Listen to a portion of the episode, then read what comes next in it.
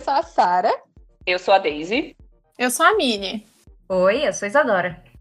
Sejam bem-vindas a mais um Donas Cast. E aqui nós conversamos com outras mulheres de diversas áreas criativas. Hoje nós vamos bater um papo com a Isadora sobre seu processo criativo e o mercado de trabalho como artista de storyboard. Isadora Morales nasceu em Salvador, Bahia, cresceu no litoral de São Paulo e estudou cinema de animação na Universidade Federal de Minas Gerais. De tanto viajar pelo mundo, acabou se perdendo pela Europa. Atualmente mora em Londres, onde trabalha como artista de storyboard para televisão e jogos. Seu foco e paixão são shows de ação, altas coreografias de luta, monstros gigantes e explosões. Quem quiser conhecer e acompanhar o trabalho dela pode seguir ela nas redes sociais. Isa Underline Mocha com CH no Instagram e Isadora Mocha no Twitter. Isadora, a gente quer agradecer a sua presença. Muito obrigada. Para quem não sabe, gente, a Isadora estudou com a Deise e com a Mini no CAD. Ela era da sala das meninas e foi lá que a gente conheceu ela. Obrigada, Isa. Obrigada pelo convite. Oi, Isa. Então a gente queria que você contasse um pouquinho pra gente sobre o seu trabalho, sobre sua trajetória profissional, né? Para quem tá ouvindo e ainda não te conhece. Depois que a gente formou, eu fiquei seis meses morando, continuando morando, continuei morando lá na República que eu tava na faculdade. É, e procurar emprego, procurando emprego pela internet, porque eu queria, já estava com um plano de sair é, do Brasil por uma questão de, do mercado brasileiro de animação ser mais difícil, e eu realmente tenho o, a sorte de ter cidadania europeia, é, eu sou italiana por parte da minha mãe, e aí eu já estava com a intenção de me mudar para Dublin, para algum lugar é, aqui da, enfim, dos países de língua inglesa, né, da, da Europa, por uma questão de que eu já falo inglês e eu sabia que existia um mercado um pouco mais desenvolvido aqui fora, ou que pelo menos tratava o funcionário melhor. É, e aí eu comecei a procurar e eu achei uma empresa que trabalha com é, animação pré-escolar para criança, de público jovem. É, e a, a, empresa, eu fiz um teste, mandei, apliquei pela internet, achando que não ia dar em nada. Eu tinha um exemplo eu queria, eu na verdade apliquei para tanto animação, porque na época eu era animadora, a gente fez o nosso filme de graduação e tal, eu fiz como animação, de recorte, é, sabia fazer, gostava de animação tradicional, e eu apliquei para animação em vários lugares, e apliquei para um cargo de storyboard, que foi nessa, nessa companhia de, de animação para criança, e eu achei que não ia dar em nada, eu tinha um exemplo lá para colocar lá, e acabou que eles entraram em contato comigo. Eu fiz uns testes para animação, mas acabou que o teste de storyboard veio primeiro. E aí eles me ofereceram uma vaga de freelancer é, para eles. E aí eu fiquei primeiro mês trabalhando desesperadamente, trabalhando de casa, não dormia direito, trabalhava horas loucas de 15 horas por dia de trabalho, dormia 4 horas, por estresse, porque aprendizado, assim, a gente aprendeu muito pouco, né, da, da área de storyboard. Para quem não sabe, storyboard é a parte de adaptação do roteiro escrito para o roteiro para uma representação visual, que é feita antes do processo de animação ou dos processos de é, artes, artes digitais, não, seria a parte mais cara da, do processo de animação, que é, na verdade, a animação é cobrada por segundo, então a gente tenta sempre fazer uma, um planejamento bem fechado antes de entrar na parte de animação, isso para jogos também, para outras áreas, né? É, e o storyboard ele é feito, então é a direção, é a direção baseada nesse roteiro, e mas é feito visualmente. Então a gente desenha quadro a quadro e, determina a edição, adiciona vozes, efeitos, etc, para ter uma ideia bem fechada do que vai ser o resultado final antes de ter que animar, porque a animação é cara. É, então acabou que eu fiz esse eu apliquei para storyboard porque era muito parecido com quadrinho, e eu gostava muito de fazer quadrinho, e também é, é quase como uma fase inicial da animação, é, que é fazer, escolher as poses dos personagens, a atuação inicial, é, só que tem mais de direção também, né? Dá um pouco mais de liberdade de, na parte de direção, e acabou que eu passei, eles me deram, e aí eu fiquei desesperada tentando aprender, porque a gente não aprendeu quase nada disso no nosso curso, e sobrevivi depois de muito estresse, quase dois meses no mesmo episódio, nossa. É, eu diria que até então a minha experiência é essa. As pessoas são, os artistas são contratados por episódio, pelo menos na Europa, né? Nos Estados Unidos pode ser que seja um pouquinho diferente. É, a gente é contratado por um episódio, em geral, os episódios variam de 11 a 15 minutos, e a gente tem entre 4 e 6 semanas para fazer. Isso no é, pré-escolar? Em qualquer série, qualquer. em geral. Ah, tá. É, é, é, meio que uma, é, é, uma, é um average, né? É uma média. É, e a, nos Estados Unidos, eu sei que existe uma, uma eles diferenciam um pouco dependendo da complexidade do show, eles dividem um episódio entre duas pessoas e diminuem o tempo, né? Então aí faz sete minutos uma pessoa, sete minutos outra pessoa. É, e aí você recebe por semana em vez de por episódio. E aí isso, sim, depende da empresa, depende da complexidade do show. As, as séries pré-escolares tendem a ser mais simples, por uma questão do, né, do conteúdo e tal. E acaba que eles contratam em geral por um episódio inteiro, porque eu na época não tinha conhecimento nenhum, então para mim sofri horrores para fazer uma série pré-escolar. Mas uh, foi um ótimo aprendizado, né? Foi meio que aprender é, sink or swim, é o termo em inglês, mas em português seria, é, nossa, aprender na marra, né? É, não, não, não. na raça ali, né? Na raça.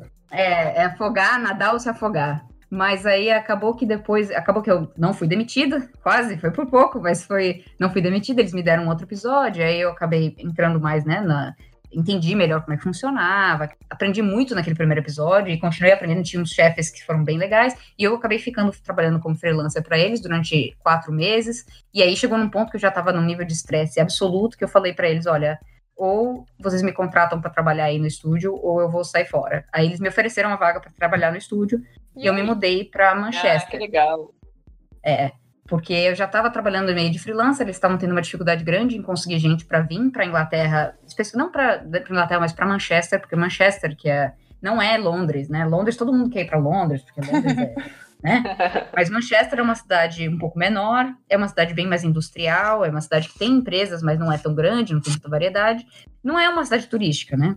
E aí muito pouca gente quer se mudar para lá. Então é difícil conseguir uma equipe né, artistas dispostos a mudar, abrir mão de tudo que eles têm, do lugar onde eles estão, e para ir lá para uma cidade no meio da, do norte da Inglaterra, é, centro-norte. Aí acabou que eu fui, porque eu tava, né, 24 anos, cheia de energia, disposição, 23, 24 anos. Fui, me mudei, acabei ficando com essa empresa três, quase três anos, dois anos e meio. No final foram foram dois anos e meio, com, contando com o tempo de freelancer que eu fiquei com ele, então foi dois anos na empresa, e eu saí por uma questão de, eu queria experimentar outras coisas, eles queriam que eu ficasse, mas eu queria sair desse, do, do ramo de animação infantil, né, de pré-escolar, por questão dos projetos mesmo, chega uma hora que a gente quer é, trabalhar em projetos mais interessantes, e aí eu queria ir para a área de ação, né, a área de ação, de é, mais o público mais velho, é, e eu fiquei um período, eu saí da empresa, fiquei um período de uns seis meses de freelancer tentando montar portfólio e é, mudar o estilo, aprender, porque eu tive que estudar, fazer curso, porque sair de pré-escolar, que é uma coisa bem simples, limitada, para ir para show de ação, que exige muito mais perspectiva, é, saber conhecimento de perspectiva, conhecimento de cinematografia, conhecimento de anatomia, é, você tem que desenhar muito mais. E aí eu tive que estudar, né, fazer o um portfólio. Acabou que eu fiz um portfólio num período de três meses, apliquei para a empresa que eu estou atualmente, e nesse meio tempo eu fiz outros trabalhos para outras empresas é, mais, assim, né? Fui contratada para um episódio para um show do Cartoon Network, fui contratada para um episódio para um desenvolver um projeto com outro cara. E aí eu acabei entrando nessa empresa que faz, basicamente, eles trabalham com trailers e trailers é, cinemático de, de, jogos, né? De jogos de é, Magic the Gathering, de, de Halo, de. Ah, que legal. League of Legends, eles fazem uh, os trailers de, de grandes, né, esses, esses CTN, essas, essas grandes é, convenções de jogos, que eles sempre tem aqueles trailers para divulgar os jogos. A, a, empresa que eu tô, a Axis, ela faz esse tipo de trailer e faz também é, efeitos né, visuais para televisão, cinema, e eles têm três estúdios grandes, né? Um é só de efeitos visuais, um é só de animação 3D, e um que eu, que eu tava, que eu acabei me mudando de Manchester para Londres, que é o estúdio de direção. Eles tinham aberto um estúdio aqui só para pré-produção, que a ideia era direção, storyboard e prevês, que é uma parte do 3D. E é meio que uma mistura de layout com, com storyboard, assim.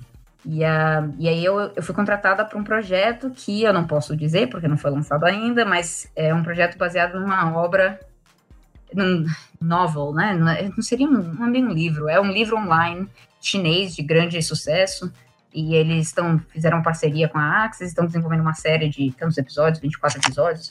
E aí a gente foi contratado para dirigir a série, essencialmente. Eu fui contratada para fazer storyboard. E aí esse show é basicamente explosão, monstros, é, artes faciais. Muita ação, né? Muita ação, é, muita ação, muita coisa. É só a meta mesmo, né? Sua área.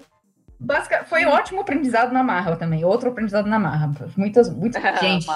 Eu, eu, assim, né, a gente sempre acha que a gente melhora, a gente estuda. Aí eu, quando eu fiz o portfólio para tentar aplicar para esse estúdio, acho, assim, ah, estudei e tal, fiz uns, uns animáticos, uns storyboards, postei no Twitter, aí fez um sucesso no Twitter. Nossa, eu sou muito boa, eu sou muito boa. aí eu entrei para trabalhar nessa empresa, meu, tem os caras lá que são, tipo assim, muito veteranos, muito incríveis. tipo assim, colocar qualquer um no chinelo, entendeu? Inclusive, um dos caras é um cara que eu seguia já, tipo, 5, 6 anos, e o cara, tipo, é o cara que fez o storyboard do. É, fez storyboard pra Lenda de Cora, fez storyboard pra é, Sword of a Stranger, Legal. fez storyboard pra coisas da DC, faz todos os storyboards praticamente do League of Le do, do Magic the Gathering, do League of Legends. Tipo, uns caras incríveis, porque essa empresa ela trabalha com animação de altíssima qualidade, 3D, mas muita alta qualidade. É, esses trailers e tal, eles, eles, têm- eles trabalham só com artistas muito legais. E eu, assim, né, zero experiência em, animação, em ação, fiz aí um cursinho rápido de, tipo, três meses, fazendo sair de pré-escolar e fui direto pra, pra porradaria, né? Tipo, Ai, bom Ah. demais. Ah, mas é legal demais, né? Oportunidade pra conhecer várias coisas e tal, trocar experiência com É. foi ótimo e eu acho que eu tive sorte, porque a supervi- o supervisor na época, a supervisora na época era uma mulher e ela tava, ela não teve, né, o preconceito que existe nessa indústria, infelizmente na indústria de jogos e essa parte mais de adulta, de ação, existe um pouco de preconceito ainda com relação a gênero, né? E, a, e aí eu acho que porque a supervisora era mulher, ela me deu uma chance e aí eu acabei aprendendo muito, aprendi muito, ainda estou aprendendo, a gente está no final do projeto, mas eu ainda estou aprendendo horrores. É, espero poder continuar trabalhando com eles, mas eles trabalham com projetos bem curtos, então eu já estou meio que meio que já me preparando para outras coisas, porque se não rolar algum projeto logo em seguida, eu tenho outras oportunidades aí que já apareceram. E estou com a intenção de continuar nessa área mesmo de ação por uma questão, por várias questões. Uma delas é que eu gosto, a outra que paga bem melhor. E a, ó, absolutamente. Nossa, imagino. Diferença quase o dobro. É bem mais difícil também. É, é, Mas sim, é, eu imagino. é, Deve ser é um storyboard muito mais complexo, né? Do que ir do pré-escolar, né? Que são coisas mais simples. Então, tem gente. A questão do pré-escolar é que, por exemplo, 90% dos, dos shows que você vai achar aqui na Europa são pré-escolar. Porque o mercado é muito voltado para animação infantil. Muito. É, não é necessariamente a mesma coisa nos Estados Unidos. Os Estados Unidos tem muito mais comédia para animação, né? Tipo, show de criança de 10 anos, 12 anos. Tem muita comédia, tem show de ação, vários shows da DC, show da Marvel, show de não sei o quê. A Europa tá tentando puxar esse tipo de show para cá, mas não tem muito. É, e aí acaba que aqui que muita gente faz é pegar vários shows ao mesmo tempo. Então eu conheço gente que consegue fazer dois ou três episódios de um show pré-escolar em um mês. E aí pronto, aí, poxa, aí você ganha muito dinheiro. Pô, você consegue fazer três shows ao mesmo tempo. Eu, pessoalmente, não gosto de pegar muitos projetos de uma vez. A não ser que seja um projeto bem curto, para ganhar uma grana extra, e um projeto principal, porque eu acho que acaba que eu sacrifico um dos projetos, qualidade, né? E eu gosto de ter vida. Então eu, pessoalmente, gosto de dormir, de sair com os amigos, né? Importante. E aqui, no trabalho do storyboarder, é muito importante o domínio de planos cinematográficos, né? Quais são os conceitos principais, tipo narrativos e estéticos, que você se baseia para escolher os enquadramentos? Então, na verdade, assim, o que varia. Tem algumas questões que, né, influenciam nessa, é, nessa questão, nessa escolha. Primeiro que a técnica que está sendo feita, que vai ser animada, o, o projeto tem muita. Influenciar muito. Independente do, tipo de coisa que eu quero usar, do tipo de linguagem que eu quero passar. É, a primeira coisa que a gente tem que levar em consideração é a mídia que a gente está trabalhando. Então, tipo, tem uma diferença muito grande entre animação de recorte digital, né, que é o cutout, para uma animação 3D, para uma animação tradicional à mão, o preço da, da animação varia muito, então as limitações que a gente tem que ter consciência na hora de trabalhar no storyboard é, são baseadas nisso várias vezes, né? E aí, principalmente também em questão do público, a, a animação pré-escolar, ex- existe uma. Isso eu não concordo, tá? Mas é uma coisa que já foi dita, que meio que vem de uma mentalidade dos Estados Unidos, que criança não entende se for muito complexo, entendeu? Tipo assim, Ai. criança é, Ah, é simples. sim. Então, tem que ser muito enquadramento, ah, ah, por exemplo, para pré-escolar, você tem que trabalhar com vários. Você sempre tem que mostrar onde os personagens estão o tempo inteiro. Então, tipo, abrir para um plano é, incluindo todos os personagens de corpo inteiro para ver onde está todo mundo. Aí você corta, e aí depois você tem que abrir de novo, porque senão as crianças se perdem, entendeu? Eu, pessoalmente, não concordo. Eu acho que criança é muito mais inteligente do que as pessoas dão é, crédito. Mas Sim. isso virou uma linguagem, pra, do ponto de vista de pré-escolar, existe uma linguagem bem simples, né? De enquadramento que você pode usar. Então, é, em geral, o personagem de corpo inteiro, você pode usar plano americano, você não pode usar close, muito close, porque não, não, tá, não faz parte dessa linguagem. Em geral, você sempre tem que mostrar as coisas mais é, chapadas, né? Tipo, mais é, sem profundidade, muito pouca profundidade em geral, no sentido de planos de, planos de fundo, né? Você não tem não tem uma preocupação muito grande, porque a criança, eles acham que criança é quase como ver uma peça de teatro, entendeu? Tipo assim, não existe essa ideia do cinema,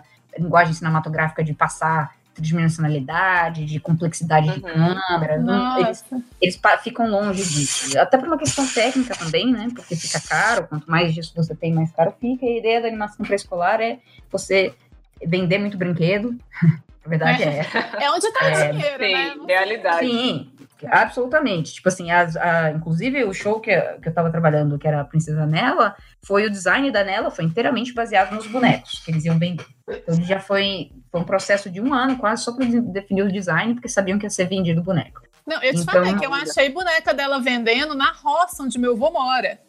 Pois é. Assim, é, Pois é. Isso porque é nem, nem é um show extremamente popular, mas é um show da Nickelodeon e tal, enfim. Mas a ideia da, da pré-escolar é, é isso, vender brinquedo, né? Sempre foi, vai continuar Entendi. É. E a- aí, mudando de. de né, subindo um pouco, assim, né? Saindo do pré-escolar, você tem os shows de comédia que são extremamente baseados em áudio, que vem da, da, da tradição do sitcom americano. Que é aqueles shows de sitcom tipo Friends, tipo. Que tem é, risada. Your né? Mother. É, as comédias, os shows de comédia que a gente tem, que são basicamente só áudio, que vem também muito da Hanna-Barbera, né? Dos shows lá dos Flintstones, que os personagens são pouco animação, é muito mais diálogo, é muito mais. A piada tá no áudio, a piada tá no, né, nas expressões, mas não tem muita coisa acontecendo. E esses shows de comédia tem, então, se- acabaram seguindo essa regra, né? Tanto dos shows da Hanna-Barbera quanto dos shows de sitcom, né?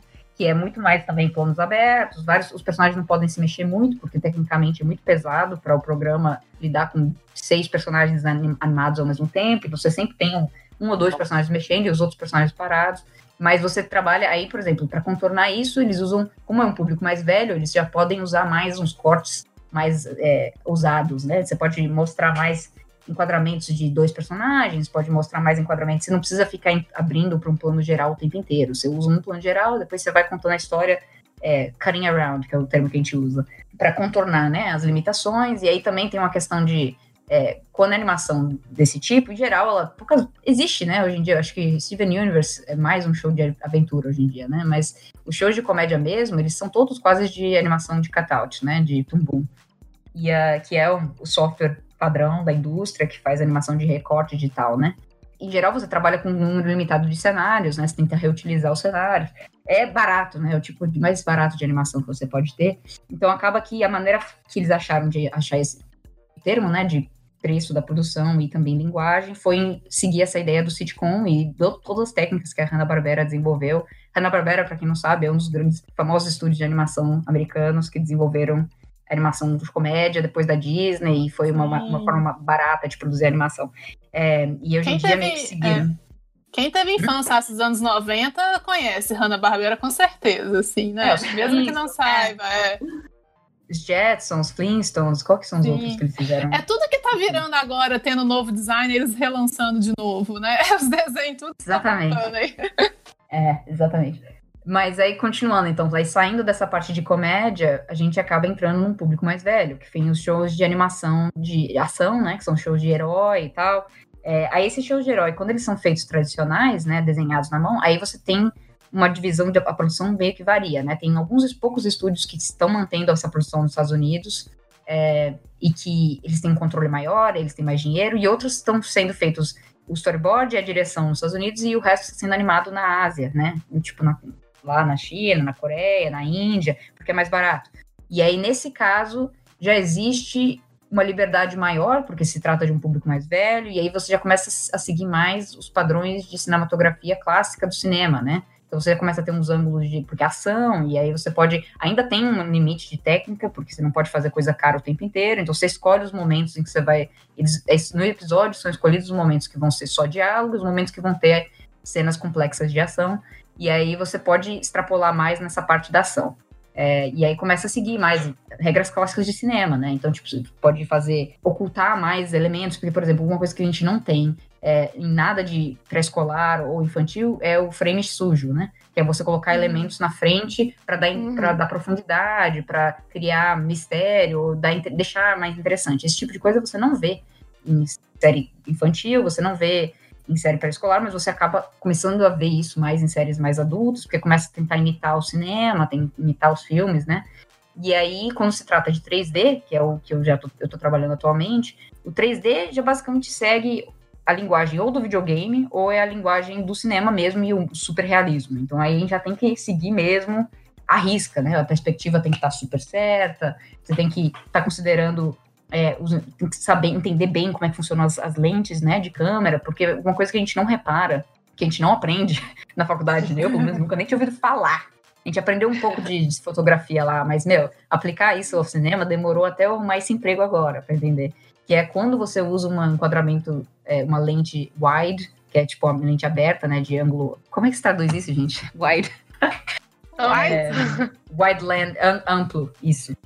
É, e as, as lentes de telescope, que são as, as lentes para mais chapado, porque, assim, como você escolhe a lente de acordo com o que você quer mostrar. Quanto mais informação você quer mostrar, você tem que usar uma lente mais ampla para incluir mais informação. E esse é o tipo de coisa que é muito técnica, que a gente não repara a necessidade disso até você começar a trabalhar com cinema mesmo, com a, a parte mais é, elaborada da cinematografia, né? Porque assim, acaba que tudo isso, o pré-escolar e o infantil, ele usa uma versão muito simplificada da cinematografia, é bem básico. Você usa só os enquadramentos, você não pensa em lente, você não pensa em, em o que, que tá na frente tem que estar tá borrado, o que tá atrás não tá borrado e vice-versa, né?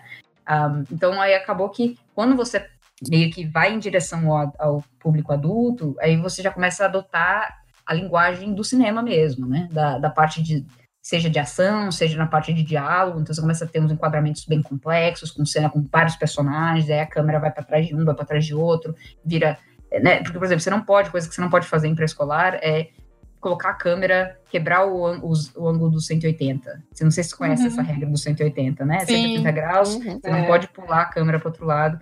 É, isso porque por uma questão de manter clareza, né, para um público infantil, eles acham que a criança não vai entender.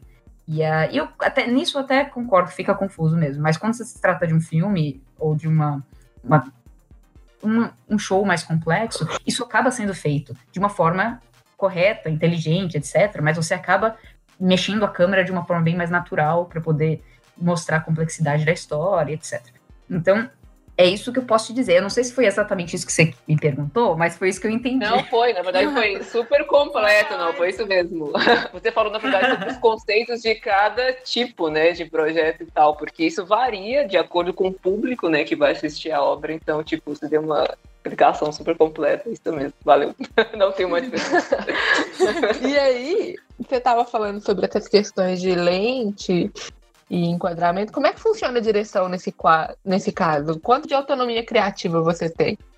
Nesse projeto, tipo de projeto que a gente tá, assim, é, eu, eu sou meio sortuda e eu sou um pouco ambiciosa também. Então, eu acabo sempre me metendo nos projetos que eu não tenho capacidade para entrar. Mas eu entro, na base da força de vontade. É, e aí acaba tendo que aprender muito rápido. Mas a, esse cargo que eu entrei já é um cargo que as pessoas que estavam nele praticamente eram todas senior.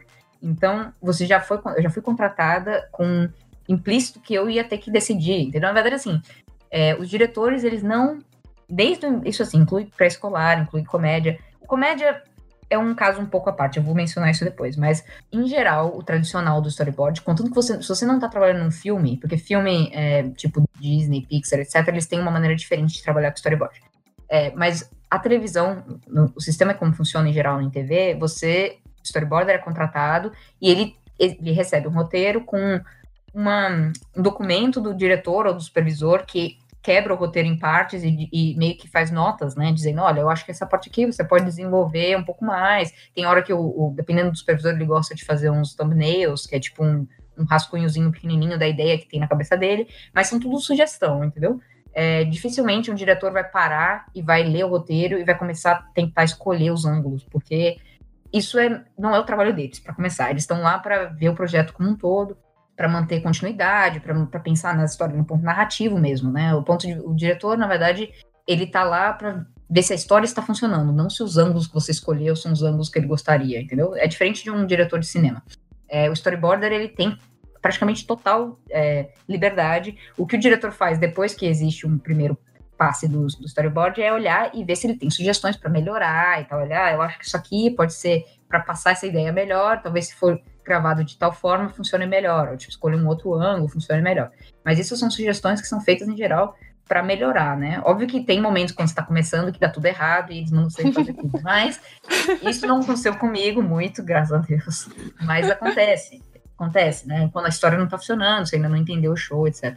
Mas a ideia é, o storyboarder tá lá para dirigir o episódio. E aí a direção inclui a atuação do personagem, o ritmo, a primeira versão da edição, porque assim, o storyboarder considera tudo. O storyboard inclui desde a parte de é, dos personagens até iluminação, porque a gente está pensando em iluminação, a gente está pensando em enquadramento, a gente está pensando no ritmo, na edição, a gente está pensando como é que a animação vai, vai conseguir fazer aquilo ou não. Então, é um esqueleto para toda a produção, o storyboard.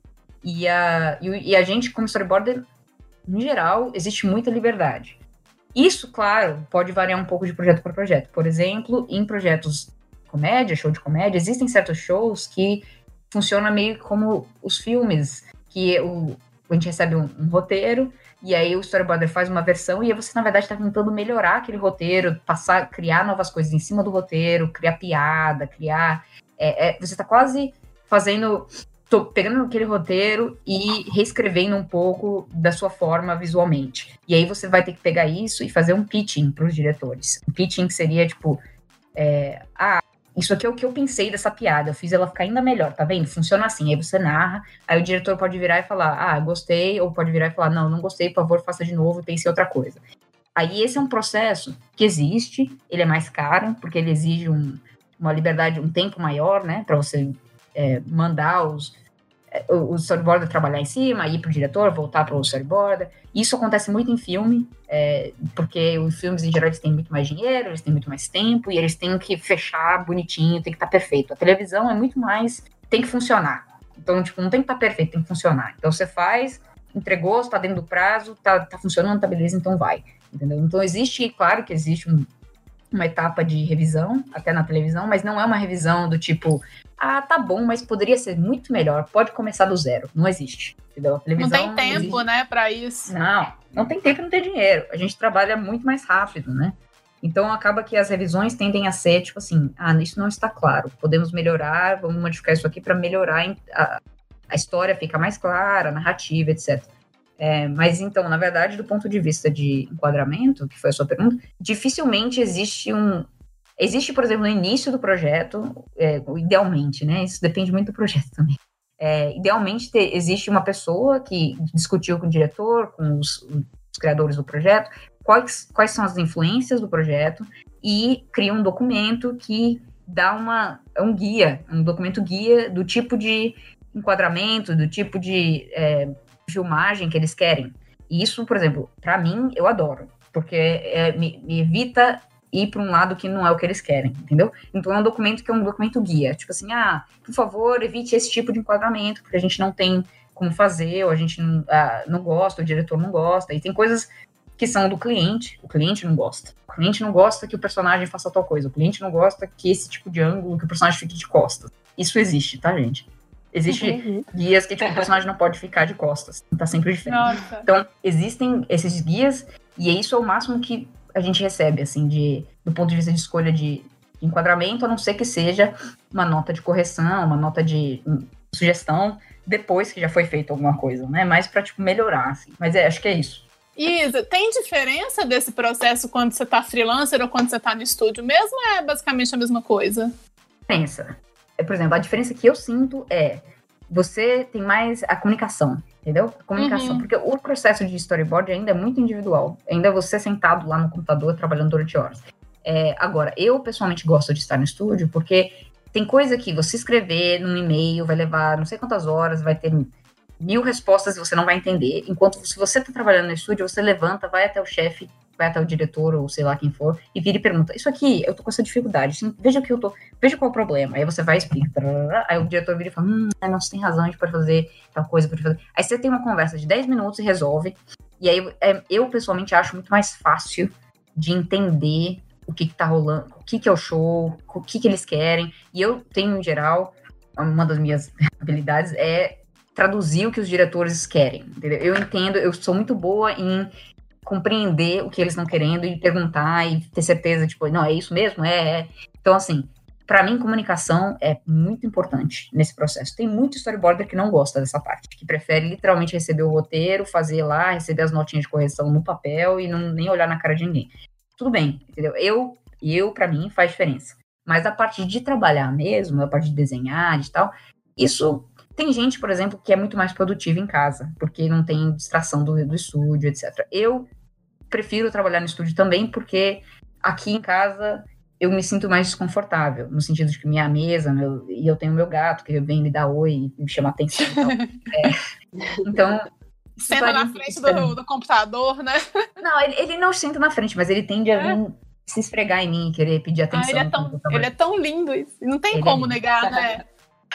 mas é isso, tipo, na verdade, a parte de estar no estúdio tem muito mais a ver com os diretores terem mais contato com os artistas. Então, num projeto em que eles querem ter muito controle, idealmente eles têm todos os artistas no estúdio, porque daí o diretor pode sentar do lado dos artistas e discutir o que está sendo feito na hora. Em vez de deixar se fazer tudo, e aí depois ter que escrever um documento com as notas de correção e tal. É tudo feito assim, senta ali do lado, fala. E eu já fui supervisora, né, no último trabalho, no último estúdio. Eu fiquei no cargo de supervisão e eu gosto dessa parte. Eu gosto de sentar do lado do artista e falar, sugerir, olha, você pode melhorar isso assim, assim, assado. Como eu também gosto que façam isso comigo. Eu não gosto de ter que esperar eu fazer todo o trabalho para depois virar e falar, ah, você podia mudar isso. Não, gente. Me fala isso quando eu tô fazendo, não depois que eu já terminei. Mas isso é um problema meu, eu tenho que trabalhar nisso, porque realmente não é a área certa para ficar frustrada nesse aspecto. Um, Isso é uma dica, tá? Quem quer entrar em storyboard não pode ser preciosista, não. Não pode ser preguiçoso, não pode ser preciosista. Eu não sou preciosista por si só, mas eu sou de vez em quando meio preguiçosa. Mas eu acho que é uma coisa muito de artista que tem que aprender mesmo, esse negócio do preciosismo. Que a gente fica, às vezes, tão coisa na arte. Nossa, não que tem que ser desse jeito. Se cliente pede alteração, a gente fica num sofrimento. Mas não, gente, é assim que a vida muda o negócio e bola pra frente. Storyboard é ainda mais do que isso, porque storyboard as pessoas confundem o storyboard sobre com um quadrinho. O quadrinho existe um apelo visual do quadrinho que é parte da mídia. É você vai vender aquele quadrinho, você vai os, os fãs vão ler aquele quadrinho, o desenho tem que estar tá bonito, etc. O storyboard ninguém nunca vai ver, só vai ver a produção. Então, tipo assim, vai ver o cliente. Tem muita vez que o storyboard é lindo porque o cliente não entende storyboard simples. Tem muito cliente que, se não for o storyboard quase animado, o cliente não entende. E tudo bem, é normal isso. Ah, na produção, em geral, os storyboards são mais, é, mais rabiscados, né? Mais soltos, porque a produção entende o que está acontecendo, é mais um guia. Então, isso é uma coisa que, quando um artista sai da parte de ilustração e passa para a storyboard, tem muito artista que sofre, que passa a deixar de ser uma arte que vai ser vista para ser uma arte que tem que ser funcional. Então, você vai. É, e tem uma, tem uma questão um pouco de preciosismo que é ótimo, que eu tive um supervisor que falou, que é bem isso. Você cria, você faz lá um desenho de um gato. E o desenho tá ruim. O gato tá horrível, tá feio. Mas tem uma perna naquele gato que é linda. A perna tá perfeita, a anatomia tá perfeita. Você quer manter aquela perna. Aí você começa a mudar o gato. Aí você começa a redesenhar o gato. E aí no final você tem uma cômoda com uma perna de gato. é, é bem isso. Entendeu? Tipo assim, você não pode se apegar a um desenho, a literalmente um desenho, porque se não tá funcionando, não tá funcionando. você tem que jogar fora, entendeu?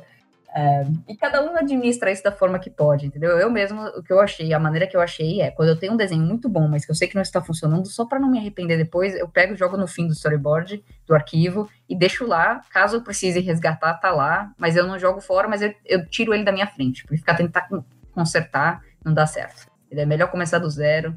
É, mas é isso, né? Essa questão do ambiente é, é mais uma questão de comunicação, na minha opinião, do que se faz diferença. E é óbvio assim, obviamente que se for um projeto desse tipo que eu falei, que você tem que fazer pitching, é, que você está mostrando sua ideia, que você está quase escrevendo o show, aí sim, aí você tem que estar tá no estúdio. Porque daí você vai estar. Tá, ou vai ter que estar muito contato, porque deve ter muita reunião, você vai ter que ir lá na reunião, vai ter que conversar diretamente com os diretores. É presencial, faz muita diferença nesse caso. Tudo isso, eu estava fazendo uma entrevista para um show que vai ser feito dessa forma, e por conta do coronavírus, não vai poder ser feito no estúdio, vai ter que ser feito remoto. E eles já estavam falando que vão ter reunião através de, né, do Zoom, Hangouts, sei lá, das outras é, mídias, Discord, seja lá o que for, é, que pra, né, para poder manter esse contato. Mas, idealmente, dependendo do projeto, você vai ter que ter os artistas no estúdio. Mas isso varia, né? Varia bastante. Uhum. Em geral, não precisa. Os artistas podem trabalhar remoto. Aqui uma pergunta só que você falou do pitching, e eu sempre quando falam de pitching para mim, eu só tenho a imagem da Disney lá do cara mostrando na parede, nas coisas. Como que é o pitching, assim, da, da série, de episódio? Tipo, você e, e a pessoa, você vai para uma sala? Como que funciona isso? Só que eu fiquei curiosa mesmo. Eu vou ser honesta com você e vou dizer que eu nunca trabalhei em projeto com isso. Essa foi a primeira vez que um, eu estava fazendo uma entrevista para um projeto que vai ser feito dessa forma. Eu sei como é que ah. funciona por uma questão de conversar com outras pessoas. É bem isso. O pitching continua sendo isso. É você faz um storyboard, em geral ele é bem rascunhado, porque a ideia não é ser bonito, a ideia é você passar a ideia. E aí você vai numa reunião com o, com o seu diretor, o supervisor, quem quer que seja, e aí você vai mostrar o seu storyboard que você fez e fazer de vez em quando faz vozes, de vez em quando você vai passar imagem por imagem, porque você está querendo que passe no tempo certo. É, e você vai tentar mostrar por que, que aquela piada funciona, ou por que, que aquela né? Aquela cena funciona. E aí os diretores vão te dar feedback na hora, né? É, o pitching continua sendo isso. Isso assim, pitching de episódio. Isso, claro que quando você vai fazer vender um show, é outro tipo de pitching, né? Quando você está tentando vender um projeto, sim. é outro tipo. Pitching é qualquer tipo de apresentação que você está tentando vender uma ideia, mas a, a dentro dos, dos, episódios é isso. É parecido com filme é, o filme acontece muito mais, né? Na televisão acontece menos, mas a ideia continua sendo a mesma. É você colocar os painéis, não necessariamente daquele, daquela forma da Disney, porque lá eles tinham muito dinheiro para imprimir aquelas imagenzinhas. é, hoje em dia é muito mais feito digitalmente, assim, você passa lá, é, abre lá um, prote um projetor e vai passando. Pode gastar é, papel mais não, gente. E espaço também, né? Papel, Sim. espaço. E também fica mais fácil de ver. Tem muita gente que não consegue ver os desenhos pequenininhos impressos. É, geral é projetado numa tela. É, mas uh, é isso, ainda continua sendo, a ideia é a mesma, não muda. É, eu realmente, os, eu nunca trabalhei em um show que tivesse pitching. Eu não vou mentir, eu prefiro evitar, porque eu ainda não estou com. Menta, mentalmente não estou preparada para a ideia de você passar um mês trabalhando no negócio e aí eles virem falar, ah, não tá bom, recomeça. Ai, dói mesmo. a é um é processo, é né? Ah, a dor é, a dor é, é dura. É, eu sou mais eu prefiro feedback a curto prazo, duas semanas, porque a diferença é quando você faz um projeto, você desenha duas semanas, e aí você tem um, uma versão rascunhada, e aí se o diretor virar e falar, não, não, tá bom, modifica quase tudo, você ainda tem tempo para, né, tipo, você ainda não colocou sua alma ali, sabe, ainda tá, ainda tá verde o desenvolvimento, mas quando você tá fazendo um projeto que você tá como, quase como colocar. Porque uma coisa é você adaptar o roteiro sem ter que ficar se preocupando em escrever. Outra coisa é você ter que pegar o roteiro e escrever coisa em cima. Isso é uma habilidade única, principalmente de comédia, que você tem que ter uma noção muito boa de comédia. Comédia é uma habilidade completamente diferente de ação. Ação é coreografia, é outras questões lá de ângulo, de câmera. Comédia, show de comédia é timing, é, você tem que ter o senso de humor correto, você tem que entender de comédia, etc. É isso questão. que eu pensei, tipo, senso de humor, por exemplo, britânico pro americano, pro brasileiro, sabe? Essa, essa mistura de senso de humor deve, ter, deve dar uma coisa engraçada demais, né, no meio. Tentando rir, outro não achando graça. Eu acho que pra, no meu caso, a gente tá zoando muito lá no projeto, porque se trata de um show chinês, com um, um roteiro que inicialmente tinha sido escrito em chinês, e traduzido com Google Tradutor, gente. Nossa! Ah, meu Deus. É. Aí tinha umas pérolas no roteiro. Vocês não sabem. Mas a, a ideia é que existem certos tipos de coisa que tem a ver, é cultural. Não é necessariamente senso de humor, mas é cultural. Então, tipo, Sim. cenas, coisas que para eles não tem uma conotação sexual, por exemplo, que pra gente tem. Entendeu? tipo assim, na, quando eu digo a gente, eu digo assim, o, o ocidental, entendeu? É, no Ocidente tem certas coisas que, que, não tem como você ver sem pensar numa conotação sexual e que para eles é uma questão de dominação, de humilhação e tal, e que pra gente é tipo muito sexual. É, tem umas coisas dessas no início. É, da questão de humor, não, eu não sinto tanto isso, porque eu acho que a gente já está muito influenciado pela cultura americana, por conta da mídia. Então, o humor, o senso de humor americano pra gente é quase, né, é muito comum. E ao mesmo tempo eu acho que o senso de humor britânico é muito parecido com o brasileiro. Então eu pessoalmente não senti nenhum impacto nesse caso. E quando eu digo senso, comédia, em geral, em show de comédia, se trata de uma comédia visual, na maior parte dos casos, porque a gente não pode reescrever diálogo. É uma comédia baseada no Buster Keaton, que é né, os comediantes de preto e branco que faziam é, é Jackie Chan, entendeu? É, tipo, esses caras tradicionais, de, tipo, eles que faziam comédia naquela época, que era comédia física de tropeçar, cair, de fazer caras e bocas, etc. Isso é o tipo de comédia que você pode escrever. É você pegar um roteiro que já existe o diálogo e você fazer esse roteiro ficar melhor através da, do visual, né? É, então, nesse caso, essa comédia, esse tipo de comédia visual, já foi criado pelos Estados Unidos e foi adaptado pelos Estados Unidos, pela, por alguns cinemas asiáticos também, e já é uma linguagem que existe, entendeu? Então é uma cidade, uma linguagem antiga já, e que a gente está adaptando, então não existe. É quase. Sabe o Mr. Bean? O Mr. Bean, aquele personagem uhum. do Mr. Bean, ele é um dos personagens mais populares internacionalmente, porque ele não fala. A, a piada é ali verdade. é toda visual. Então é, um, é absurdamente popular na Ásia, porque não existe barreira de linguagem. É, é, popular no Brasil, é popular em todos os lugares. E esse é o tipo de comédia que a gente fala, entendeu? De comédia de show em geral. Porque, em geral, você tem uns roteiristas que vão escrever lá o roteiro bonitinho e, e vai ser produzido no país de origem. Então, tipo, os Estados Unidos, em geral, é de onde vem o dinheiro. Então, quem escreve são os roteiristas americanos, entendeu? Ou um outro freelancer de outro lugar, mas, em geral, se baseia na, na, no humor americano é, de sitcom, etc. Mas o visual, a comédia visual, é essa linguagem que já existe de comédia é, pastelona, né? Que é a comédia de tropeçar, de fazer caras e tal. Mas é bem isso. É uma linguagem que não, não tem barreira de linguagem. É, é uma linguagem que não tem barreira de língua. É, uma, é, é, visual. Então, tipo, não faz diferença se o humor é britânico, americano, etc. É um humor físico. É, eu acho que existe muito mais questão, por exemplo, isso eu nunca vi de diferença nos Estados Unidos para para cá, porque é muito parecido a nossa cultura do ponto de vista. É, assim, a gente está muito influenciado, né? O Ocidente está muito entrosado, mas a China tem outra linguagem. Eles têm outros. A influência do cinema deles é completamente diferente. Muita coisa no cinema deles é diferente. Eles seguem. Eles não seguem a jornada do herói da forma que a gente segue, né? A jornada do herói sendo essa questão dos personagens, tem que se desenvolver, começar fraco, ir aprendendo e sendo, né? Tipo, essa questão tradicional dos filmes de Hollywood que a gente vê, a China não segue isso. Tanto é que Transformers faz sucesso na China, né? lá, até hoje, tá lá as explosões não, lá. Mas é, é, engraçado mesmo, porque quando você pega, às vezes, um filme japonês, um filme chinês para você assistir, ou quando é um diretor que é chinês, você vê que é diferente a forma de narrar, você vê que é diferente a forma que eles enxergam a história. Então é muito legal você, você começar a consumir esses tipos diferentes se você quer conhecer mais essas diferentes formas, diferentes formas de contar histórias, né? Sim. E falando dessas diferentes formas de contar a história, quais que são as suas referências, Isadora? Quais filmes, obras que te inspiram?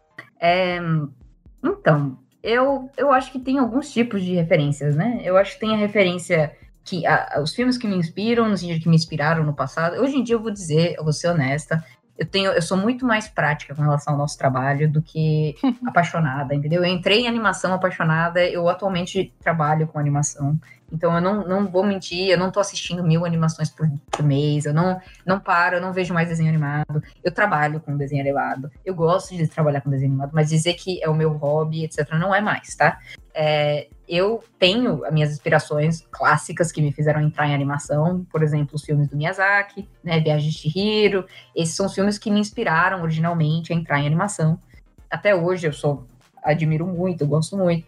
É, não necessariamente tem a ver com o meu atual trabalho, mas sempre vai ser um, uma forma de inspiração.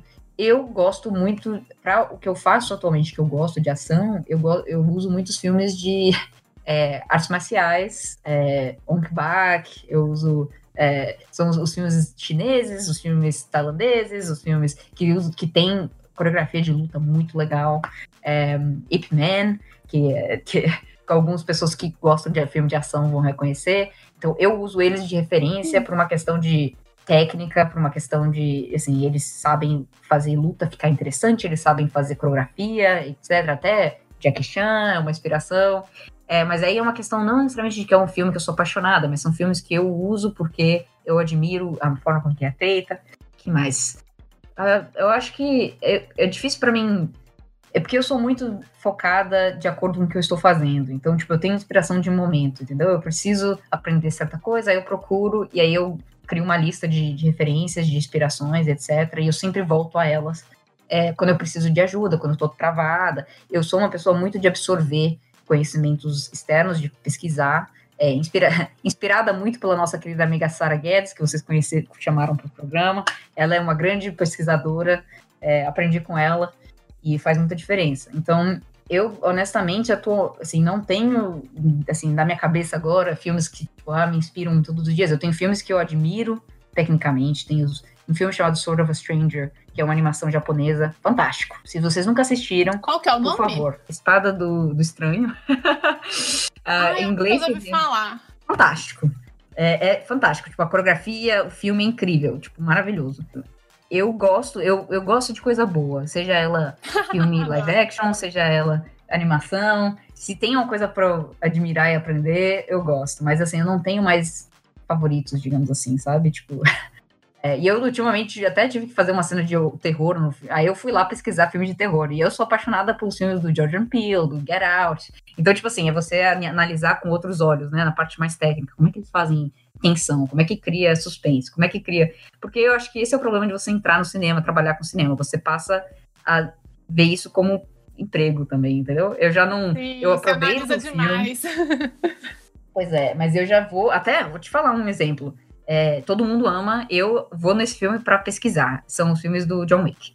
Assisti o dois e o três, porque tecnicamente é fantástico pra você assistir. Tem, te- tem referência ali, a torta direito, pra tudo. Pra câmera, pra a ação é bem, é bem feita, a coreografia é bem feita. Agora, vai dizer que eu gosto desse filme.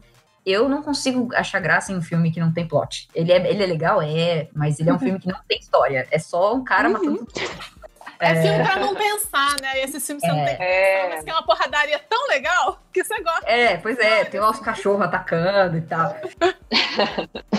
O plot dele é tipo, mataram o meu cachorrinho. Agora eu vou matar todo mundo. E quem não Exatamente. se identifica aí, né? Pois é. Não, e é tipo assim, como vamos fazer essa coisa ficar mais interessante e mais absurda? E aí eles vão, vão passando por cima do próximo filme vai ser mais absurdo. Nesse último teve lá uma cena com os cachorros atacando lá, os cachorros treinados atacando é, os MVPs que a galera zoou durante a. Os, os- os mais- os jogadores mais valiosos são os cachorros treinados da mulher lá que matava a galera. Mas voltando à sua pergunta, é isso. Eu não, eu não tenho assim de cabeça filmes que ah, sou apaixonada até hoje e tal. Eu, eu aprecio filmes, mas eu sou muito mais infelizmente in- desencantada do que eu era antigamente. Hoje em dia eu sou mais prática. Não, mas acontece também, e, e é isso mesmo, tá tudo bem. É que nem que É. eu falo, eu não aguento, tipo, ficar o dia todo trabalhando com desenho e falar assim, nossa, eu vou descansar, vou pegar pra desenhar. Não, eu vou fazer qualquer outra coisa, É. menos desenhar. Ah, isso virou utopia, velho. Tipo assim, não rola. Virou utopia e a gente fica se julgando porque a gente vê Twitter e o povo do Twitter fica desenhando. É. Eu vou te falar. Quem desenha no Twitter daquele jeito não tem emprego, gente. Ou se tem, é tem mil horas de vida. Porque os artistas que eu conheço que têm emprego no Twitter não conseguem desenhar, não, tá? Eles desenham uma vez ou outra. Exatamente. Não, mas é, tipo, e redes sociais no geral, né? Você acaba ficando ali, vivendo aquela vida, né, de redes sociais, vendo todo mundo postando e tal, e você acha que, velho, o pessoal não dorme, né? Você trabalha com desenho, vai fazer o seu hobby, né, como desenho e tal. Velho, isso não existe, gente. Vocês precisam ter vida social, descansar. É, não, só pra não dizer que eu não faço arte, eu, eu abri pra ganhar dinheiro também, tá, gente? Mas eu faço comissão no, no- no Instagram lá e eu faço, tipo, três por mês. Três desenhos por mês que não tem a ver com o meu emprego. Eles são ilustraçãozinha lá. E ainda tem gente que me julga. Tem gente que vem pedir eu fazer uma comissão. Eu falo, não, mas eu não tenho como fazer, eu só faço três por mês. Ah, mas como assim você não tem? Eu falei, gente, eu- isso não é meu emprego. Eu trabalho, isso aqui é meu hobby. Nossa, eu que não sou freelancer full time passo exatamente por isso, porque as pessoas às vezes trabalham comigo, eu faço um projeto para elas por meio da empresa, aí a pessoa vem e fala: Adorei seu trabalho, eu queria que você fizesse isso aqui para mim, então eu não faço. Não, mas como assim? Eu não faço, eu não trabalho assim. Eu trabalho aqui na empresa, tá vendo? Freelancer é outro preço, é outra história, você não vai querer pagar, porque são minhas horas livres, o preço é diferente. Eu não vou, eu não tô. Elas não estão à venda. É minha hora livre para descansar e fazer outras coisas. As pessoas não aceitam. É complicado, né, velho? Mas aqui, falando sobre esse mercado de freela e tal, é, eu sei que você até já falou um pouco sobre isso no início, mas como é que você precifica seu trabalho como storyboarder, assim, quando você é freelancer? São os estúdios? Ou você já tem algum valor? Como é que funciona?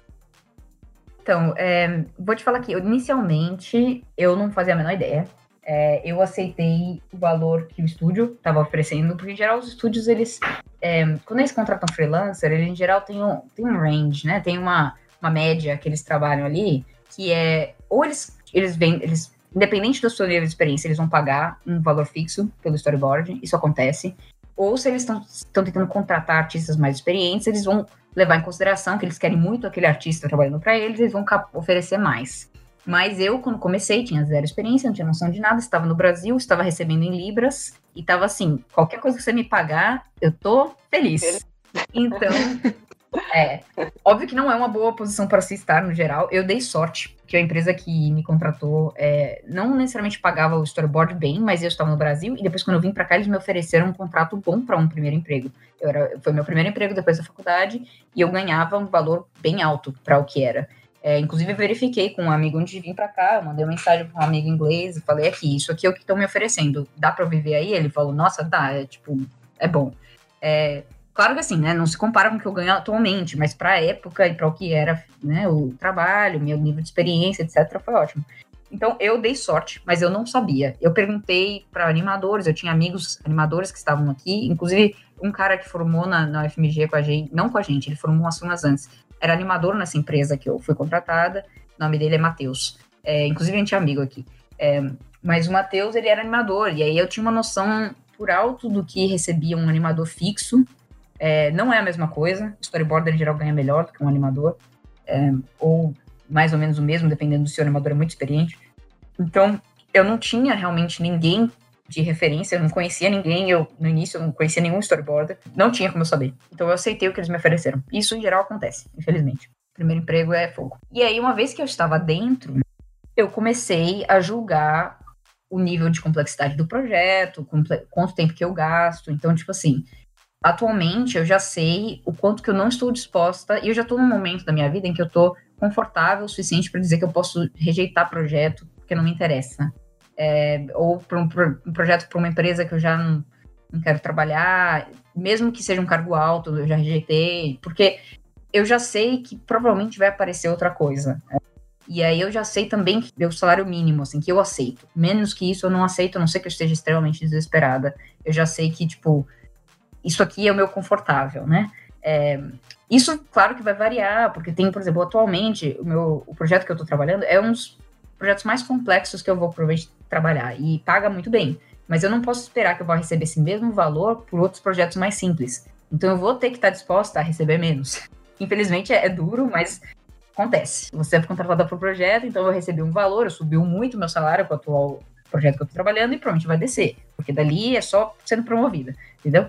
É, então eu tenho uma ideia hoje em dia, por uma questão do tempo que eu gasto, do tipo de projeto que eu já trabalhei, da média de, por exemplo, hoje em dia, eu já conversando, eu tenho muitos amigos que trabalham na área, então eu conheço gente que trabalha com show do Cartoon Network, de comédia, eu conheço gente que trabalha para show de ação, eu conheço gente que trabalha para escolar. A gente conversa muito, as empresas aqui, é, não, imagino que no Brasil também conheço muita gente que passa da, da 2D Lab para Copa Studio, trabalha na, é, na Pinguim, e é, a gente tem amigos que estão lá em São Paulo, e você conversa, você sabe mais ou menos. Então, existe uma comunicação muito grande, é uma indústria muito pequena, então a gente acaba trocando muita figurinha, né? Tipo assim, aqui, uhum. ah, conta aqui, qual é a média? E depende muito da cidade também, de onde é o projeto. Então, por exemplo, eu vindo para Londres, eu tive um aumento de salário considerável porque Londres paga muito bem. Então, se você está trabalhando, porque Londres é carésima para morar.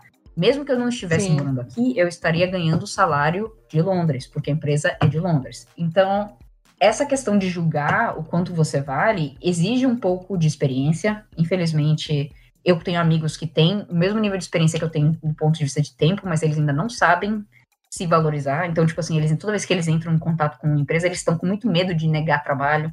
Então, eles aceitam a primeira oferta e depois eles ficam com dificuldade. Então, eu já cheguei num ponto que eu meio que, se não for um certo valor, eu já não, não considero. É, porque eu já tô confortável, já sei o quanto que eu preciso para viver. Então, tipo assim, se for abaixo do que eu preciso para viver, eu não pego. Entendeu? Óbvio que se eu tô num, num projeto, tipo, eu tô esperando um projeto acontecer, tem um período de dois ou três meses que eu vou ter que esperar, aí eu vou pegar o que parecer, que me interessar, etc, né? Aí você acaba aceitando um pouco mais barato, é, uns projetos mais curtos, ou um ou dois episódios, e aí, mas isso é tudo a muito curto prazo, né? A longo prazo eu tenho um padrão que eu sigo. Mas é isso, é comunicação, perguntar, como falar com a galera. você acaba descobrindo também, quando você está dentro do estúdio, você acaba. Estar dentro do estúdio faz muita diferença. Eu acho que muita gente tenta ser freelancer antes de trabalhar em estúdio. Eu acho que você tem que começar trabalhando em estúdio. Porque freelancer depende muito de contato. Freelancer só sobrevive na indústria se tiver contato. Porque dificilmente você vai ser freelancer aplicando para a empresa o tempo inteiro. Em geral, você recebe trabalho por recomendação. E como é que você recebe trabalho por recomendação? Você vai trabalhar no estúdio, e aí você conhece um monte de gente, e essas pessoas vão te recomendar. E as pessoas vão te recomendar. É, porque vou te falar, eu já, tipo assim, eu apliquei, já consegui emprego através, através de, de site. Esse primeiro emprego que eu consegui foi através de aplicando através do site. Mas até então, desde então, foi tudo recomendação. Tipo assim, emprego que eu trabalhei pro Cartoon Network, recomendação. Esse emprego aqui, eu apliquei pelo site, mas eu só eu pulei a fila, porque um amigo meu tava trabalhando já e me recomendou dentro do, do estúdio. E aí eu passei na frente de um monte de gente, porque ele me recomendou lá dentro. Então, tipo assim, é isso você aprender a se valorizar, você aprender a cobrar, saber o que, que vale, o que, que não vale, o que está muito abaixo da média, é uma questão de você estar dentro da indústria, você estar em comunicação com as pessoas, não pode ter vergonha. Óbvio que assim, chega um ponto que você para de falar para todo mundo quanto você ganha. Porque aí começa a rolar, tem isso, em certas horas começa a rolar competição e tal, e aí não é muito saudável. Mas ter uma noção geral, média, quando você vira e fala, aqui, eu preciso, eu vou me mudar para tal lugar. Qual é a média salarial aí da galera? Você pode me dar uma noção? Tipo assim, é 40 mil, 50 mil? Como é que é? Aí a pessoa vai te dar uma média, não vai falar quanto que ela ganha. Porque aí depende de você saber negociar também, né? É, mas aí você negocia de acordo com que você. Por exemplo, eu tenho amigas minhas que estavam recebendo, sei lá, 30 mil em Manchester, e aí elas queriam aumenta, elas um aumento, elas estão trabalhando já tem três anos e tal, elas foram já com a mentalidade, tipo, o próximo emprego que aparecer, eu vou cobrar pelo menos 40. Aí aplicou para o emprego de Londres, Londres é mais cara, você ainda aplica 20% em cima do valor, e aí ela acabou falando, não, eu vou pedir 45, se vier 45, maravilha. Pronto, oferecendo 43. Tá aí, entendeu? É, é essa a questão, você tem que considerar da onde você está aplicando, qual é o estúdio, qual é o projeto. Você não adianta você pedir uma grana ferrinha num projeto que não tem dinheiro, entendeu? Show de comédia ou show de pré-escolar, show de comédia, se for no campeonato da Disney, tudo bem. Aí eles têm dinheiro. Mas tem muito show que é menor, que é feito é mais barato, que não adianta você pedir um valor, que é o mesmo valor que eu tô cobrando na empresa atual, porque eles não vão ter dinheiro. Entendeu? Eu tenho que estar disposto. É um show fácil? Se é um show fácil, tudo bem ganhar menos. Porque daí você pode fazer mais rápido, usar seu tempo para fazer outras coisas, né? Pegar outros projetos. Então é isso. Não tem uma regra. Eu acho que é uma questão de a pessoa fica ter orgulho, não, não seria orgulho próprio, é respeito próprio. É se não, não se né? vender, né? é, não se vender muito barato. Você vai vivendo, né, algumas experiências, você vai aprendendo mais ou menos o que, que como você pode cobrar e o que você tem que considerar na hora de cobrar. Porque quando você tá, tipo assim, você é recém-formado, realmente, se você não conhece ninguém no mercado ainda, você não conseguiu entrar no mercado, você não vai ter nenhuma noção. Mas isso também não te impede de perguntar para outros profissionais, né? Pessoas que você talvez conheça que já estejam na área, para te dar pelo menos uma noção de como que é, para você não chegar assim totalmente cru. Eu acho essa sua dica de como perguntar para as pessoas, né? Não é exatamente você chegar e perguntando quanto você ganha para a pessoa, mas você sabe qual é a média salarial desse setor, das outras pessoas que trabalham na empresa, porque às vezes a pessoa com quem você está perguntando, ela é uma sênior ou ela tem, né, ela teve negociação para entrar, enfim, mas ela sabe que a média oferecida ali é X. E aí ela pode passar essa informação. Eu lembro que eu fiz a mesma coisa no meu primeiro emprego, assim na área criativa, eu conhecia uma das pessoas que trabalhava na empresa, num setor bem parecido, e eu perguntei para ela, falei, você sabe quanto é? E aí ela falou, olha, eu sei que tá, eu entrei com tanto, ela foi mais aberta para me responder é, o salário dela, mas ela, ela se sentiu confortável, a gente tinha uma proximidade, ela se sentiu confortável para falar e ela deu também informação, mas o setor ganha isso e eu sei que as pessoas novas que estão entrando estão ganhando isso. Então eu já sabia o quanto esperar e o quanto que eu poderia tentar negociar. Exatamente. É, e assim, quando eu pedi ajuda para os outros, de, depende um pouco de se é uma pessoa que você não conhece ao vivo, é uma pessoa que alguém te recomendou, ah, fulaninho trabalha na empresa. Aí exige assim. Isso é uma coisa que eu tô quase escrevendo um post no Twitter e no Instagram para ensinar as pessoas a ser educadas, porque eu já vi muita gente virar e falar, aqui, tudo, nem falar tudo bem. Oi, quanto é que você ganha? Tipo, não, pelo amor de Deus. Tipo assim, você tá pedindo um favor. E aí muita gente que fica ofendida. Eu viro para as pessoas e falo: você não custa nada pedir feedback, pedir opinião de gente que trabalha na indústria. Eu estou, eu já dei várias vezes, já vi várias pessoas me mandar e-mail, perguntar como é que é, como é que eu entrei, qual foi meu trajeto, tarará. Eu não tenho problema nenhum. Se eu tenho tempo, eu vou responder.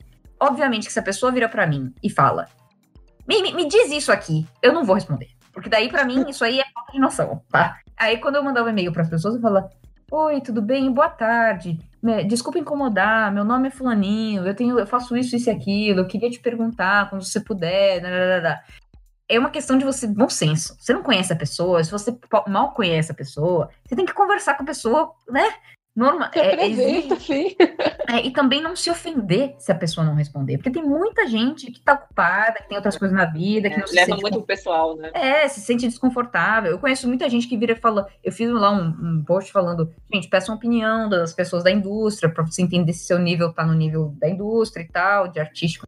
E aí vira alguém e fala, ah, eu mando ninguém me responde. Eu falei, mas pois é, mas você tem que mandar de novo, tem que mudar a forma que você tá mudando. Você tem que. Não pode ficar. Ninguém te deve nada. É, você é. tem que perguntar, esperando, torcendo para que alguém vai responder, mas não pode ficar achando que a pessoa te deve uma resposta, né? De forma alguma. É, é que nem quando claro. manda portfólio, né? Nem todo mundo vai responder, porque não tem como mesmo. Você não pode levar isso pro pessoal.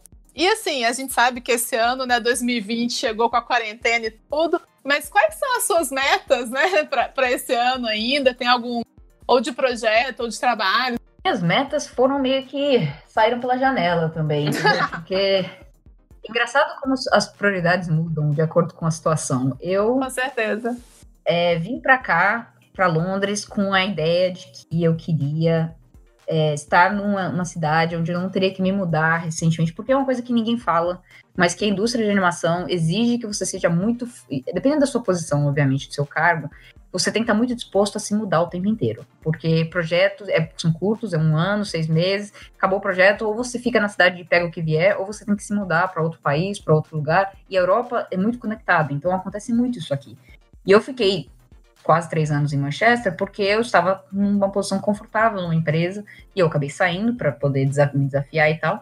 E vim para Londres com a intenção de que Londres é uma capital, tem muito, tem muito trabalho, muita coisa, e eu tinha a intenção de ficar aqui. Londres tem muitas coisas legais para visitar, é muito bonita. Agora, pessoalmente, eu não quero morar aqui. assim. É, a minha conclusão é que Londres é tipo São Paulo.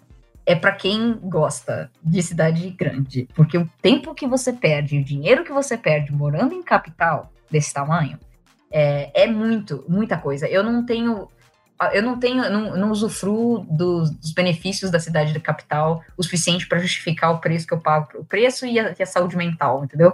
Para ficar aqui. Porque acaba que eu estou gastando o dobro que eu estava gastando. Eu ganho bem mais, mas eu estou gastando o dobro que eu estava gastando em Manchester. Eu tenho menos contato com as pessoas, porque aqui tudo é longe, as pessoas moram longe. Eu tenho amigos aqui, não são os meus amigos próximos que eu tinha em Manchester, mas eu conheço muita gente aqui. Mas ninguém se vê, porque tudo demora, é difícil de se locomover, etc. Então, assim, Londres é uma cidade que eu não faço questão de ficar aqui. Muita gente sonha em morar em Londres. Eu tive essa experiência e posso dizer que quero voltar para o norte da Inglaterra. Então, o meu plano inicial, quando eu vim para cá, era ficar. Desde então, eu decidi que eu não quero ficar. Eu quero continuar trabalhando para os tipos de show que eu trabalho, mas que eu quero voltar para Manchester ou morar num lugar. É, assim, Manchester era o, meu, era o meu plano original, voltar ou eu ia me mudar para um outro lugar para trabalhar num projeto muito interessante, então seja Estados Unidos, seja Suécia, seja onde like, quer que fosse, eu ia mudar para um projeto, ou eu ia voltar para Manchester e trabalhar remoto é, de Manchester guardando dinheiro, porque eu ganhando o que eu ganhava aqui, que eu ganho aqui, e morando em Manchester, eu ia estar tá muito mais rica do que eu tô hoje, tá? Eu não tô rica, mas eu ganho bem. E aí eu ia estar tá muito, muito melhor do que eu ganho hoje, porque o tanto dinheiro que você gasta morando só em aluguel aqui. Então, assim, Nossa. meu plano inicial era esse, de, tipo assim, ver onde aparecesse um projeto novo e sair fora de Londres. Atualmente, desde então, e eu, assim, eu também tinha interesse em talvez pegar um cargo mais alto, sair de storyboard e passar para supervisão, de um show mais simples, é, para dar uma, uma, mudança de foco na carreira, ir para o lado de direção, em vez de ficar em storyboard, ver no que, que ia dar e tal. Acabou que com a quarentena eu desfiz esses planos, mudou a minha prioridade e atualmente eu quero mesmo voltar para Manchester e, e ficar é, comprar um apartamento e trabalhar remoto de lá. E continuar trabalhando nos shows que eu trabalho, mas estando num lugar mais fixo. E aí, se eu tiver que me deslocar para um projeto, eu ainda tenho um ponto para voltar. Então, assim, meus planos atuais são muito mais conservadores nesse aspecto, entendeu? Eu não tenho grandes. Eu quero, tem projetos que eu adoraria participar, mas está fora das minhas mãos. Eu quero continuar trabalhando com o tipo de show que eu trabalho atualmente, por uma questão financeira e uma questão de desafio. É, e eu, se possível, né, é, voltar, conseguir voltar para Manchester e ficar lá bem, né, trabalhando, mesmo trabalhando de casa. É, eu, pessoalmente, prefiro trabalhar em estúdio, então eu sofro um pouco trabalhando de casa, mas eu já vi que essa questão de trabalhar em estúdio tem hora que vale, tem hora que não vale, entendeu? Tipo assim, eu gostei da minha experiência vindo para Londres, ainda bem que eu vim, mas eu não prefiro, eu prefiro voltar a trabalhar em casa do que continuar aqui, trabalhando em estúdio. Então, grandes, longo prazo, eu não tenho grandes, é, né? Eu acho que eu sou muito assim, do que vem, eu, eu tenho, eu sinto a minha, meu instinto. Meu instinto me guia muito. Então, atualmente, eu estou num limbo por conta do, do coronavírus, né? Da, da questão. Então, o meu, meu objetivo atual é a curto prazo, é comprar um apartamento e morar em Manchester, voltar para Manchester. É, meu a longo prazo, aí eu já não sei. Aí pode ser que seja tem que trabalhar. E também tem uma questão meio prática, infelizmente, que é que aqui, por conta da saída do, da, do Reino Unido da União Europeia, que muitos, era o tópico mais falado até o coronavírus, é, o Brexit, é, eu, como cidadã europeia, se eu sair daqui agora, eu perco os anos acumulados que eu tenho e eu perco meu direito de morar na Inglaterra. Nossa, é, no Reino Unido. Nossa, velho. Eu só posso sair durante seis meses. Se eu sair mais de seis meses, eu perco os anos acumulados e eu sou, daí eu vou ter que voltar para cá em até dois anos e ficar mais cinco anos aqui.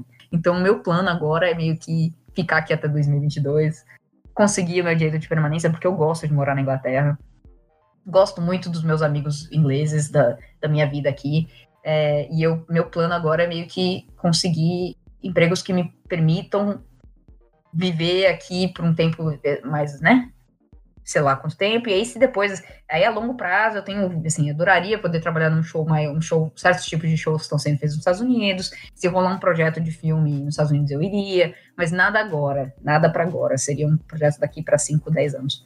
É, Ai, ótimo. Ah, mas legal, eu acho que, tipo, a gente meio que tem que se adaptar, né, aos momentos da vida, e acho que tá tudo bem, né, a gente adaptar os planos, então, bem legal. E aqui, para fechar, você tem alguma dica para o público, assim, de como começar e o que é interessante estudar para quem quer seguir essa área de é, artista de storyboard? Bom, sim, tem sempre coisas para aprender, né?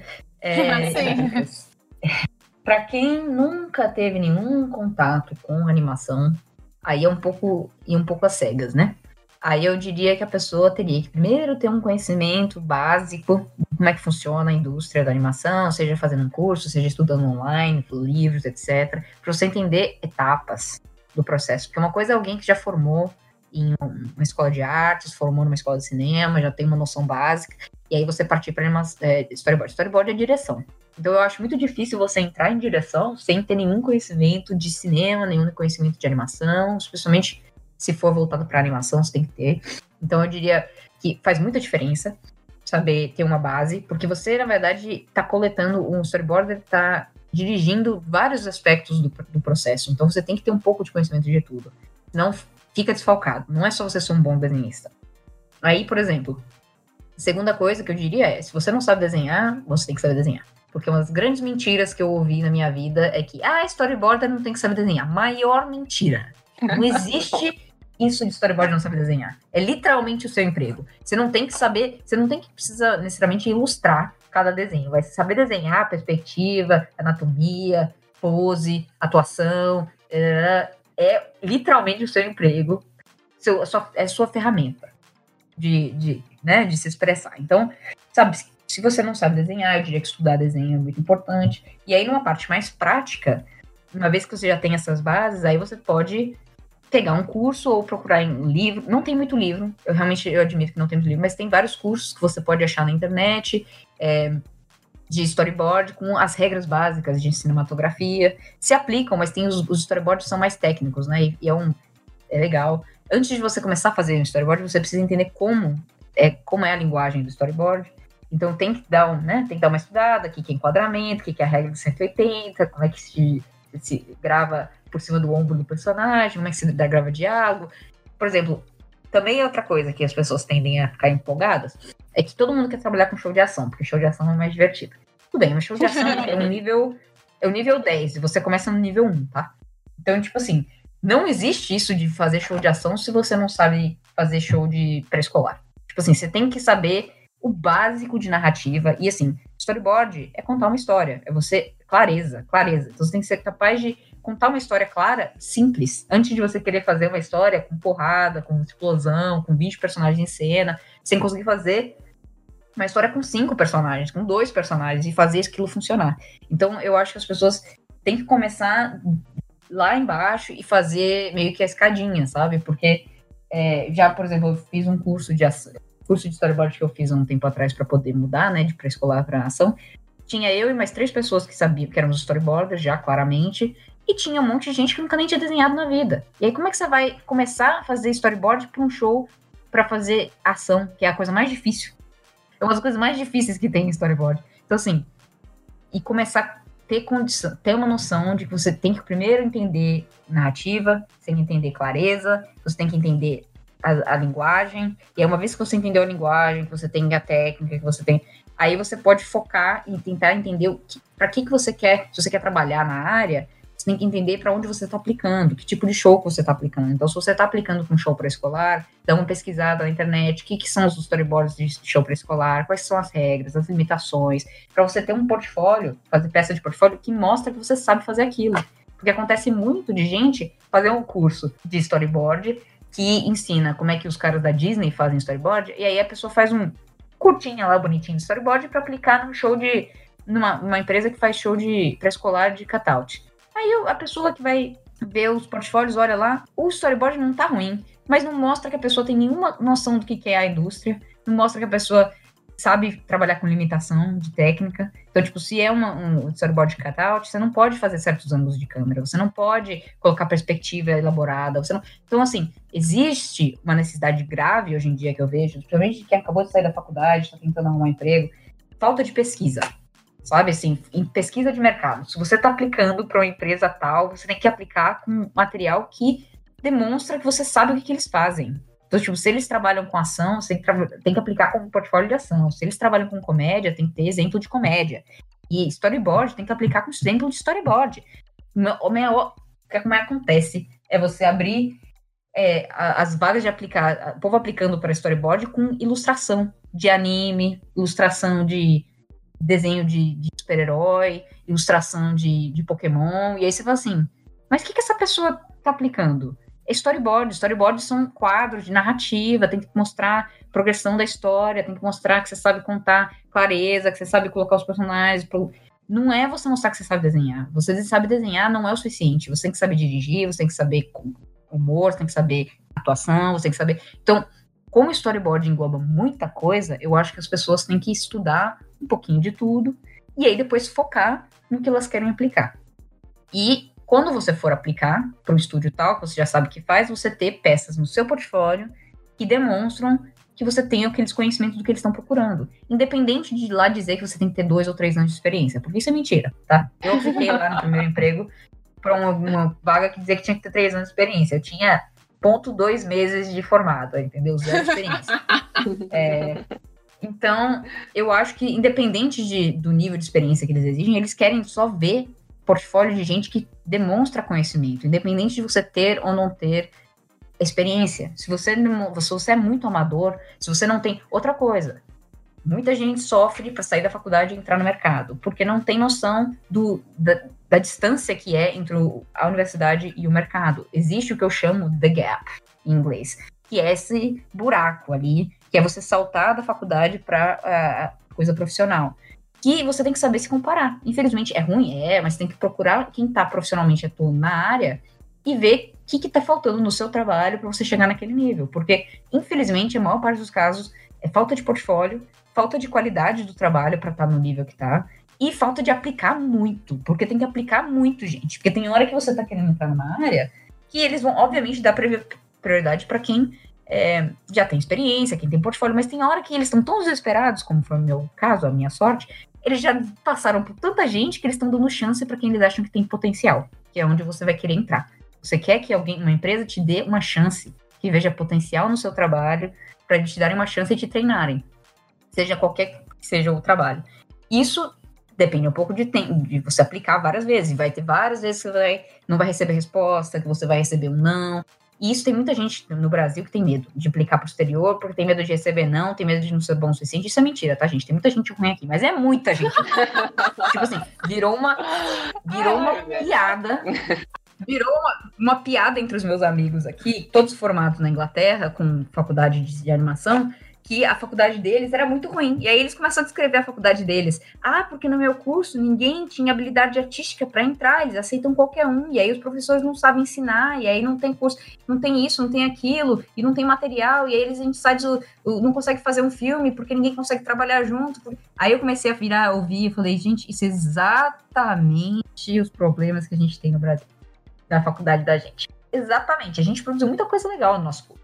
Mas exatamente tudo que o povo reclama da faculdade no Brasil tem aqui. Aqui eles falam, ah, a gente paga para uma faculdade e sai sem, sem experiência nenhuma. Exatamente assim no resto do mundo. Pouquíssimo do que a gente achou de acordo aqui, dependente de onde você está, se for faculdade na Itália, na Espanha, no Portugal, na, na, na Inglaterra, até nos Estados Unidos, estar formado em animação não te garante emprego.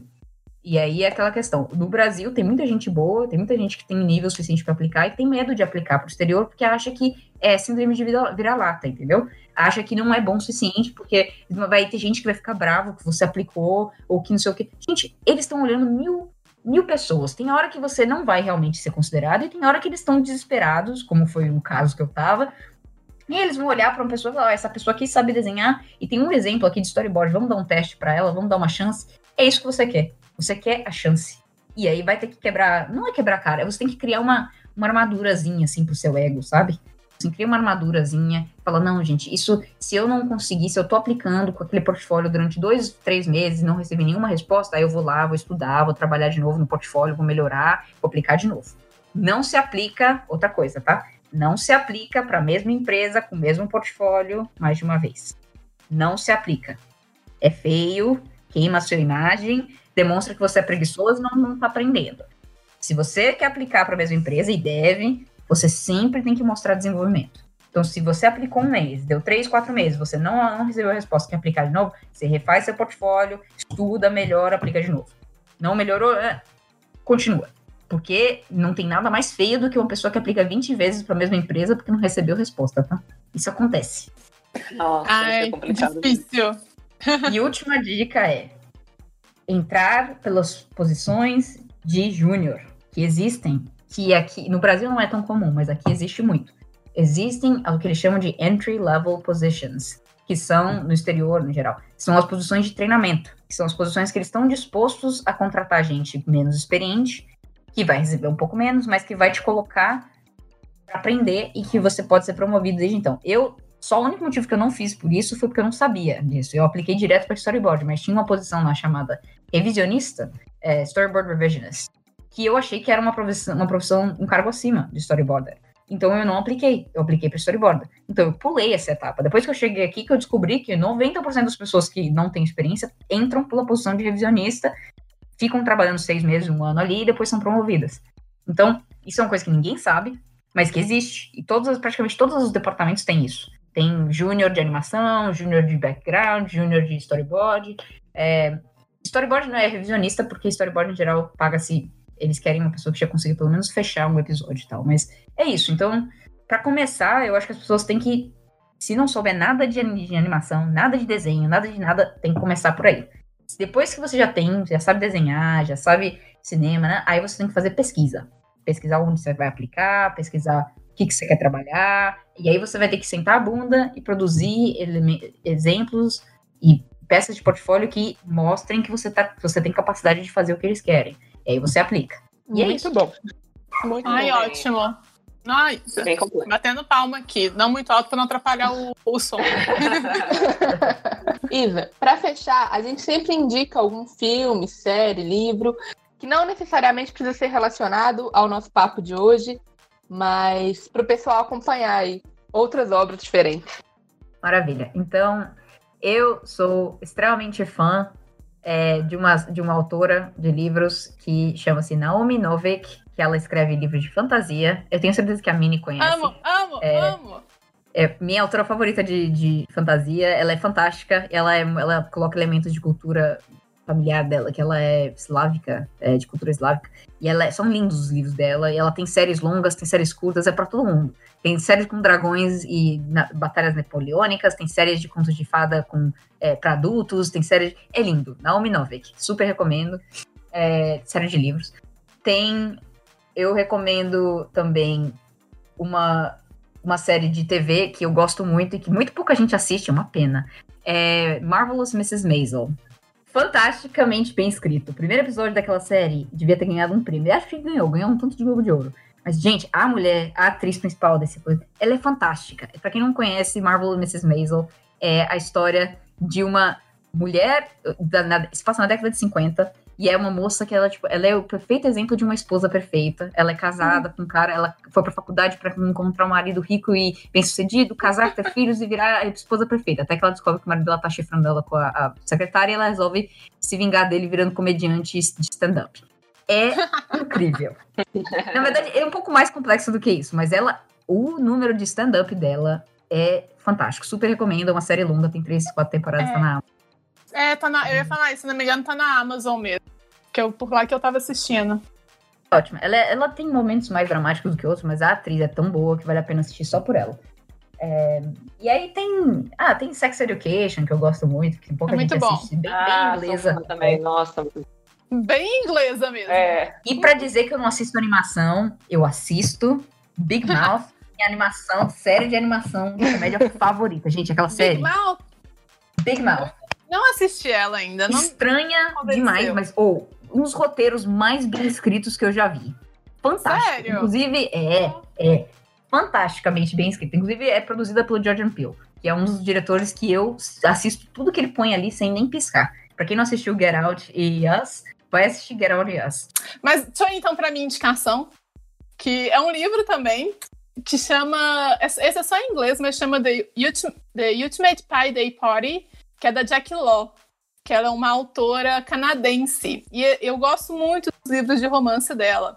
Eu sou apaixonada por livros de romance, eu assisto muito comédia romântica e tudo, eu consumo muito esse material. E ela é uma é a minha autora de romance contemporâneo favorita. Todo livro que eu já li dela, eu acho a história tão bem desenvolvida. As coisas, assim, quando você pensa, nossa, uma conversa poderia solucionar isso, eles realmente conversam e solucionam, em vez de criar intriga desnecessária. Então fica a minha indicação. É, a capa é feia, tá, gente? A capa, não vão pela capa. A capa não faz jus ao livro. Então fica a minha indicação. Qualquer livro da Jack lá, mas esse é o primeiro que eu li que eu adorei, que é The Ultimate Pie Day Party.